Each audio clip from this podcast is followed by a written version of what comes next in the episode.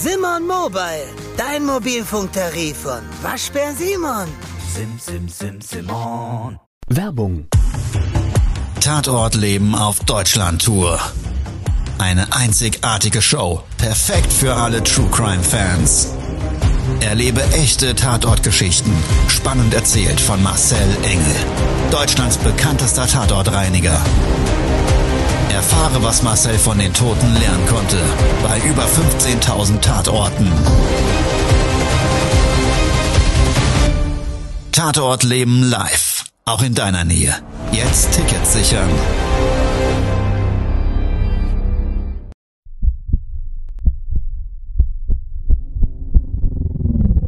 Todesursache. Der Podcast mit Tatortreiniger Marcel Engel. Es wird immer mal wieder in meinem Podcast vorkommen, dass wir sehr tief in das Geschehen eintauchen. Ich werde offen darüber sprechen. Damit meine ich, dass Flüssigkeiten wie Blut als Element das kleinste Problem sein wird. Ich freue mich, wenn ich euch auf eine Gedankenreise entführen darf in meine Welt des Tatortreinigens. Todesursache. Der Podcast mit Marcel Engel. Hallo, ich begrüße euch zu einer neuen Folge von meinem Podcast Todesursache. Hier ist Marcel, euer Tatortreiniger. In der heutigen Folge möchte ich euch einen Fall beschreiben, den ich ähm, vor einigen Jahren hatte, den Auftraggeber, das war eine Frau und in dem Thema, das werdet ihr gleich hören, geht es um Kontrolle, Vertrauen und ich glaube, jeder, der einen Partner hat, der kennt so eine Situation, und zwar das Misstrauen und die Eifersucht. Also vor einigen Jahren hat man einen Auftrag erhalten von einer, von einer Dame. Das war eine ganz, ganz zierliche Person. Sie hat also knapp über 1,60 Meter gehabt und das ist im Verlauf der Geschichte noch wichtig. Sie hatte uns angerufen und hat gesagt, passen Sie mal auf, ähm, Sie müssten mal bei uns vorbeischauen. Hier sieht es wüst aus und äh, es ist auch ein bisschen Blut zu sehen und so weiter und wir hinterfragen natürlich schon immer auch am Telefon, was uns da erwartet, damit wir wissen, auf was für eine Reinigungsleistung wir uns im Gesamtumfang einstellen müssen.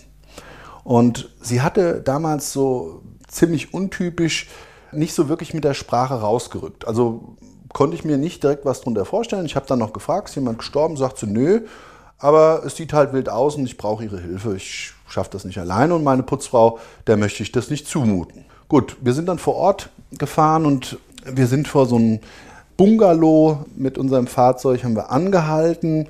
Das war also ein tolles Anwesen, unglaublich toll gestalteter Garten, das werde ich nie vergessen.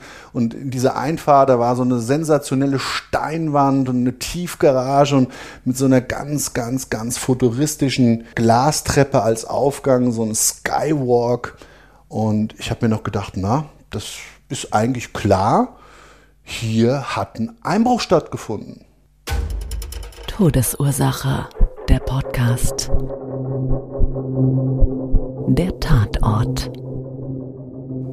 Wir haben vor Ort geklingelt, uns hat diese Dame aufgemacht und das war so eine ganz adrette, mit einem Kostümchen angezogene ältere Dame, top gepflegt, ganz toll gemachte Haare, sah ziemlich natürlich aus alles und äh, sehr sympathisch war sie vor allen Dingen. Das muss ich dazu sagen. Sie hat uns ganz freundlich begrüßt und ich habe ihr dann gesagt, naja, ich gehe mal davon aus, dass hier ein Einbruch stattgefunden hat. Da hat sie gesagt, wie kommen Sie denn da drauf?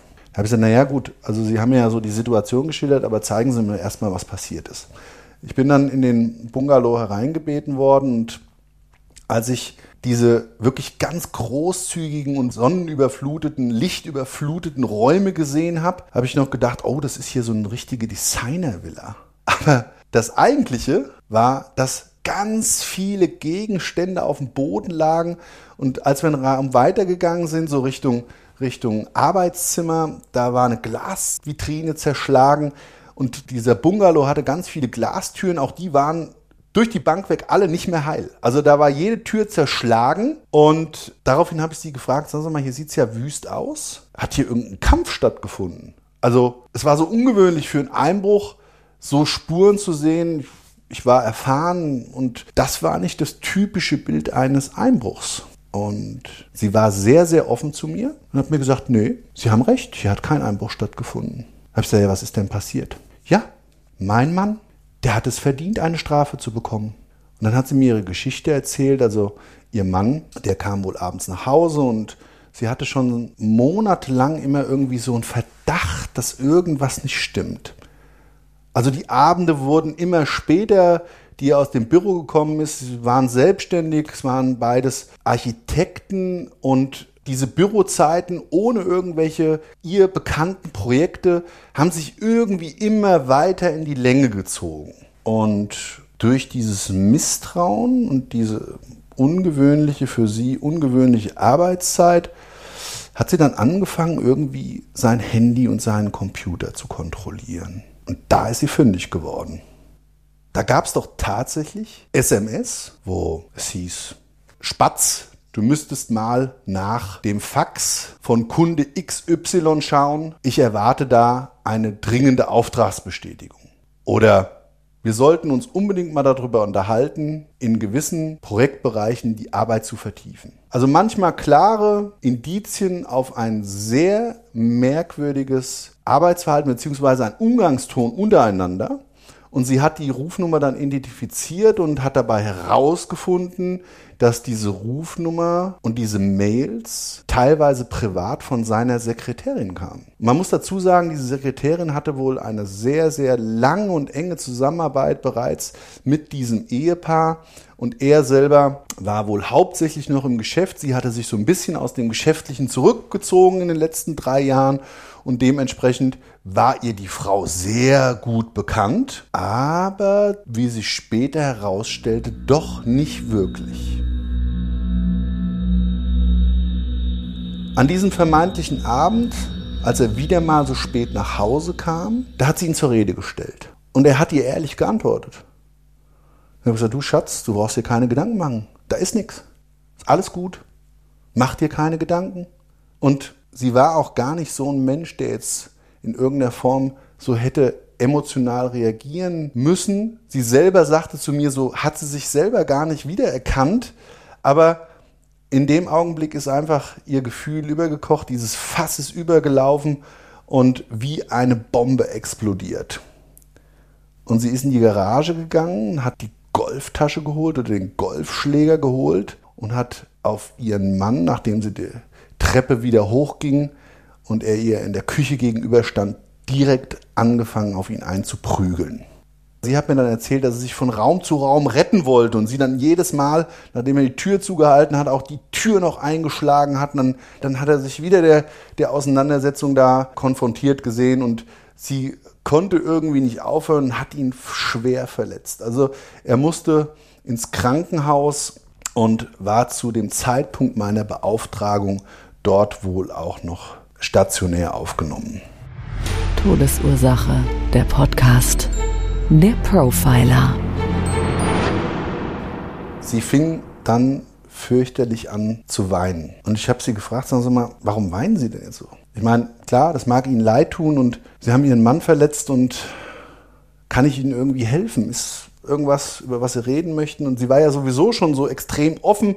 Und ich muss dazu sagen, ich frage auch immer. Also wenn mich was interessiert, ich bin immer so ein Mensch, wer nicht fragt, kriegt keine Antwort. Und wenn man freundlich fragt, kriegt man auch meistens eine freundliche Rückinfo. Ob dann jeder immer so wirklich mit dem Innersten herausrückt, das ist nicht immer gleich. Aber die Frau hatte nach der Fragestellung ganz klar und deutlich gesagt, ja, wissen Sie, mein Mann ist unschuldig. Da ich gesagt, wie, der ist unschuldig? Warum haben sie ihn dann verprügelt? Ja, ich habe das ja erst im Nachhinein herausgefunden. Ja, und warum er wirklich unschuldig war, ist leicht zu erklären. Die Sekretärin war seitdem sie da eingestellt war, also jahrzehntelang und keiner wusste es wirklich und keiner hätte das auch vermutet, war einfach lesbisch. Die war in einer glücklichen lesbischen Beziehung und diese Kosenamen und dieses sehr persönliche hing einfach damit zusammen, dass man sich gemocht hat und diese Arbeit so eng und intensiv war. Und ihr Ehemann selber hat er mir im Nachgang auch noch erzählt, den durfte ich auch kennenlernen bei einem anderen Auftrag und hat man sich darüber unterhalten. Und er sagte mir, ja, wissen Sie, meine Frau, die, die hat ja auch nicht mehr wirklich im Betrieb gearbeitet und früher war meine Frau immer mal Spatzel und irgendwie hat man sich dann halt so auf so einem Wording mal geeinigt, beziehungsweise hat das zugelassen. Ja. Und jetzt hat jeder von euch vielleicht auch schon mal in so einer Beziehung so ein Gefühl gehabt und hat gesagt, na, boah, ich da vertrauen kann. Ich meine, jeder ist jetzt ja auch anders gestrickt. Manche Leute leben offene Beziehungen, manche sagen, nein, die Monogamie ist das einzig Wahre und wie auch immer, das ist jedem selbst überlassen. Aber trotz alledem ist ja manchmal die Vertrauensfrage was ganz Entscheidendes. Und gerade das ist ja das Problem, dass wir auch, wenn wir Menschen vertrauen, auch erst dann zutiefst verletzt werden können. Nur der innerste Kreis unserer Menschen und Menschen, die wir lieben und die wir mögen, können uns wirklich verletzen. Und deshalb ist es ja nichts anderes als verständlich und auch zu akzeptieren, dass jeder von uns in gewisser Form die Angst vor einem Verletztwerden hat. Und dadurch natürlich auch immer mal wieder diese Vertrauensfrage einem uns wichtigen Mensch gegenüber vielleicht in der inneren Kommunikation gestellt wird. Aber das möchte ich an der Stelle zu bedenken geben und das ist meine Sichtweise der Dinge. Zu jeder Art von Beziehung gehört Vertrauen dazu, sonst ist es keine Beziehung. Und es ist völlig egal, ob es ein Freund ist und es ist völlig egal, ob es die Liebe ist und wir sind nie davor gefeit, verletzt zu werden. Das Einzige, was wir auf jeden Fall machen sollten, ist tatsächlich diesen Menschen den Respekt und dieses Vertrauen entgegenzubringen, weil es einfach dazugehört. Das macht wahre Liebe und wahre Freundschaft aus. In dem Sinne möchte ich mich für heute bei euch verabschieden. Ich bedanke mich wie immer wirklich fürs Zuhören. Freut mich, dass ihr dabei wart. Bis demnächst, euer Marcel. Das war's schon mit der neuen Folge von Todesursache, der Podcast mit Marcel Engel, Kopf einer eigenen Spezialreinheit und Tatortreiniger bei mehr als 12.000 Orten auf der ganzen Welt. Was kann Marcel für dich bereinigen? Jederzeit. Weltweit. Melde dich oder klick dich einfach mal durch auf marcelengel.com. Empathisch, tiefgründig, ehrlich. Todesursache lässt dich garantiert nicht kalt. Seid dabei. Ich freue mich. Abonniere die Staffel und du kommst für keine Folge zu spät.